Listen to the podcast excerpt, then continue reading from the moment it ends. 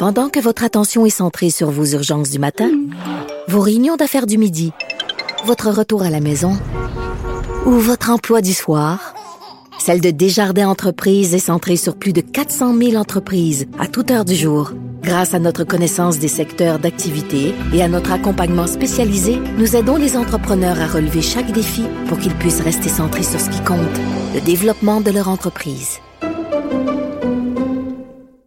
Jean-Louis Fortin, directeur du bureau d'enquête de Québécois, s'amène pour la chronique Crime et Société. Et euh, pendant un certain temps, on a pensé que Martin Carpentier était peut-être mort quelque part dans un champ dans le bois où on le cherche à Saint-Apollinaire. Mais finalement, euh, après 24 à 36 heures sans nouvelles de la part des policiers, aujourd'hui, ça déboule au huitième jour, Jean-François, de la chasse à l'homme pour le localiser. Là. Après, effectivement, moi, j'aurais j'aurais bien parier qui était décédé, mais la SQ nous arrive avec une surprise ce matin qui change là, la donne complètement dans les recherches. C'est-à-dire que là, euh, la porte-parole de la Sûreté ce matin, ce qu'elle expliquait, c'est que euh, ils ont découvert des éléments qui montrent que Martin Carpentier, c'est d'une part, s'est déplacé. Euh, et il aurait donc transité par une roulotte dans le secteur de Saint-Apollinaire, Saint-Agapi, mm-hmm. dans le comté de Lobinière, et qu'il aurait donc dérober certains éléments dans la roulotte permettant d'assurer sa survie. Là, la, la sûreté précise pas que c'est des vêtements, de la nourriture, de l'eau. Et manifestement, on avait un homme, euh, semble-t-il, qui cherchait donc à, s'enfuir, à refaire des, des, des, des provisions euh, selon là, des éléments que les enquêteurs euh, avancent. Ça, c'est majeur, Jean-François, parce que tu te rappelles, là, hein, je pense c'est hier ou avant-hier dont on en a discuté on disait, bon, le périmètre est étendu à 50 km. À partir du moment où tu as un suspect en fuite euh, qui est mieux équipé, qui a mangé, qui a bu, qui, qui, qui s'est ravitaillé en quelque sorte, là, ton périmètre, euh, ton périmètre de recherche, il devient beaucoup, beaucoup, beaucoup plus grand. Euh, donc, ça, ça, pourrait être une chasse à l'homme, là, partout sur le territoire du Québec. Euh, ceci dit, bon, la, la Sûreté du Québec n'exclut pas que euh, Martin Carpentier soit décédé. C'est une deuxième hypothèse.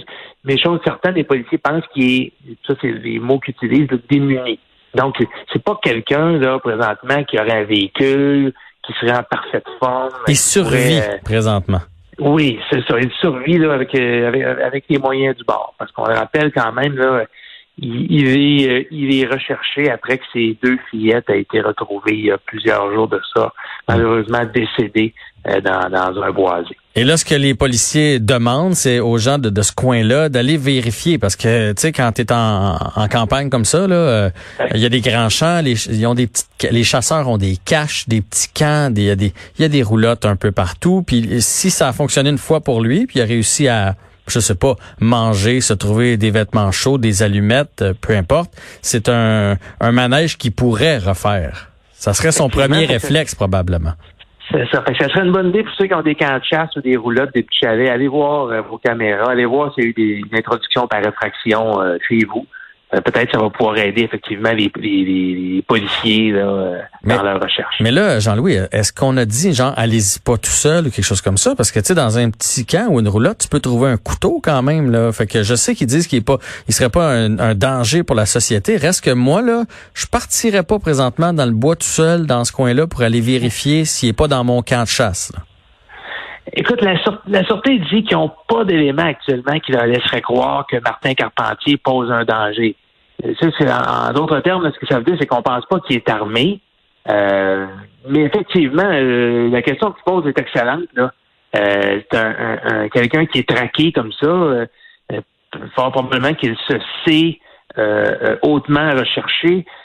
c'est clair que tu, tu, peux pas contrôler comment cette personne-là agit, mais si la, police demande aux gens donc d'aller dans leur camp, d'aller dans leur chalet pour vérifier, en disant on pense pas qu'il pose un danger, euh, bon, mais euh, je pense qu'il faut, euh, faut suivre cette recommandation-là.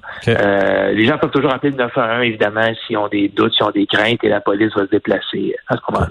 Et là, il aurait aussi été vu à cette fois-là à Saint-Agapi. Là, je dis aurait parce que c'est une caméra de surveillance qui a filmé quelqu'un. Il n'était pas au guichet, rassurez-vous. Il n'était pas en train de faire un retrait. Là.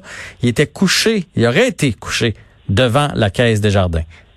Effectivement, est-ce qu'il donc se serait rendu là pour potentiellement retirer de l'argent? C'est une hypothèse qui est, qui est, étudiée. moi, je, je, bon, évidemment que là, les, policiers sont allés, sont allés sur place, on, se sont munis des bandes de, de, de vidéosurveillance. Ça va être analysé assez rapidement. Euh, mais mais j'attendrai pas de développement euh, là-dedans à courte échéance parce que c'est une information très, très stratégique. Si on sait qu'il si les policiers le reconnaissent, savent que c'est lui, euh, vont peut-être pas euh, euh, vouloir informer le suspect qui sont sur sa trace dans ce secteur-là. Hmm. Donc, mais, mais, mais normalement, là, avec des avec la qualité des, des caméras de surveillance dans une banque, ça va leur donner des bons indices. C'est très intéressant. C'est un signalement citoyen qui a permis euh, aux policiers de, se rendre là. Mais en tout cas, c'est quand même incroyable euh, qu'après huit jours, on ne l'ait pas attrapé avec l'équipement qu'on possède aujourd'hui. Je veux dire, mettons que dans la nuit, il se fait un feu dans le bois, logiquement, il y a de la fumée. C'est quand, quand même assez incroyable qu'on soit pas capable de le trouver faut vraiment que j'aille chercher loin dans ma mémoire pour me rappeler d'un événement euh, qui tient en haleine le Québec comme ça, une chasse à l'homme qui dure aussi longtemps. D'habitude, ça dure quelques heures, 24, 48 heures maximum. Là, huit jours, effectivement, là, euh, c'est assez. Euh, moi, je pense souvent, c'est drôle, je pense souvent, c'est pas drôle, là, mais euh, il me semble que c'est au marathon de Boston qui avait fini par trouver un des, euh, des, des, des, des, coupables, tu sais, dans un bateau en arrière d'une maison. Il s'était réfugié là, en dessous d'une toile, dans le bateau, puis il l'avait trouvé. Je veux dire, dans toute la ville de Boston, chercher quelqu'un, puis le trouver comme ça. C'était à Boston, hein, je me trompe pas? Oui, effectivement, c'était à Boston. Ça finit par faire des bons films habituellement. C'est une histoire tragique, là. C'est triste il y a deux jeunes filles qui ont perdu la vie malheureusement et dans, dans, dans cette dans cette histoire-là. Mais euh, je suis certaine ça tient le, Québec euh, en entier en haleine. Puis ça peut changer. rien qui nous dit que ce soir ils ne retrouveront pas, euh, soit vivants, soit décédés, ou qu'il n'y aura pas une autre information qui va nous amener mm. euh, plus loin dans, dans cette enquête-là. Puis tous les spécialistes en enquête policière, des anciens flics qui nous à qui on parle depuis quelques jours, qui nous disent 24, 48, 72 heures, là, c'est à peu près sûr qu'il est mort. Là, après huit jours, des éléments qui permettent de voir qu'il est vivant, c'est extrêmement rare, Jean-François, qu'on assiste à ça. Changeons de province, allons en Ontario, où une altercation a mené à la mort d'un homme. C'est une altercation qui a eu lieu dans un centre, euh, euh, dans une épicerie, en fait. Euh, et le monsieur de 73 ans a refusé de porter le masque. Il y a eu altercation. Les policiers sont intervenus. Ils se sont rendus chez eux. Et là, il y a eu fusillade et mort d'homme. C'est ça. Si tu lis le texte un peu vite, tu penses qu'il s'est peut-être euh, fusillé parce qu'il refusait de porter le masque à l'intérieur de Walmart. C'est pas tout à fait ça. Euh, mais effectivement, l'altercation euh, a commencé donc dans, dans, dans le commerce en question. Euh, on sait qu'en Ontario, euh, un peu comme au Québec, hein, il y a beaucoup, ben, ça va être obligatoire à partir de samedi. Chez nous au Québec, mais en Ontario, il y a beaucoup de commerces qui donc obligent le port du masque. Et bon, il y aurait eu une altercation. Les policiers ont suivi le suspect. Et puis, euh, bon, une fois arrivé à domicile, il y a eu une, interaction avec les policiers, des coups de feu tirés, et puis l'homme, l'homme est décédé. Ça m'amène à te parler de la question de la répression policière par rapport au port du masque euh, ici au Québec. Parce qu'on, te rappelles, il y a quelques mois, là, on parlait des, fameux tickets de 1500 dollars pour les covidios, là, ceux qui respectaient pas la, distanciation, puis qui faisaient des parties, des rassemblements alors que c'était strictement interdit. C'était salé, hein? L'amende quand même de 1542 dollars incluant les frais. Et on entend, on en entend plus parler tout simplement parce que les corps policiers euh, ont décidé qu'à un moment donné, euh, il y avait d'autres choses à faire, puis c'était un peu... Euh, il y a même des directives d'un sous-ministre qui ont été passées pour dire, là, lever la pédale un peu, la situation est moins pire qu'elle était. Bref, on n'entend plus parler de constats d'infraction. Mais est-ce qu'il pourrait y avoir des constats qui sont donnés à des citoyens, Jean-François, qui rentrent dans un commerce, refusent de se masquer, le propriétaire dit tu sors d'ici, appelle la police, à ce moment-là, bon euh, il y a des amendes qui peuvent être données. François Legault a dit quelque chose euh, de très clair il y a quelques jours, c'est-à-dire que les commerçants, donc le propriétaire d'un commerce pouvait avoir entre 400 et 6 000 dollars d'amende, mais c'était beaucoup moins clair pour le particulier, le, client récalcitrant. Là, tantôt, euh, Christian Dubé, le nouveau ministre de la Santé, a été un peu plus clair en disant qu'il y aurait des amendes, ne les a pas chiffrées, Euh, mais semble-t-il que ça pourrait être, selon ce qu'on comprend, dans le même ordre de grandeur. Donc, pour une personne qui refuserait de se masquer jusqu'à 6 000 d'amende, euh, ça me semble très élevé, mais encore là, c'était élevé aussi pour des, des, rassemblements illégaux.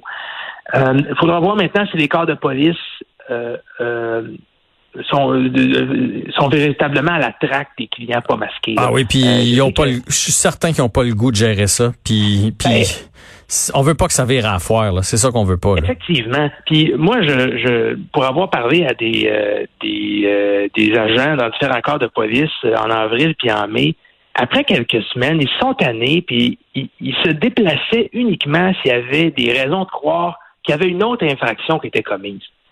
Que ça veut dire, c'est que si quelqu'un appelait pour dire Hey, euh, je pense que chez mon voisin, il reçoit deux personnes euh, le policier se déplaçait pas. Le policier se déplaçait s'il y avait, euh, euh, par exemple, un signalement pour des voies de fait, on entend des cris, c'est inquiétant, ou bien il y a 60 personnes, là, ça valait la peine de se déplacer. Donc, il fallait soupçonner qu'il y avait une autre infraction.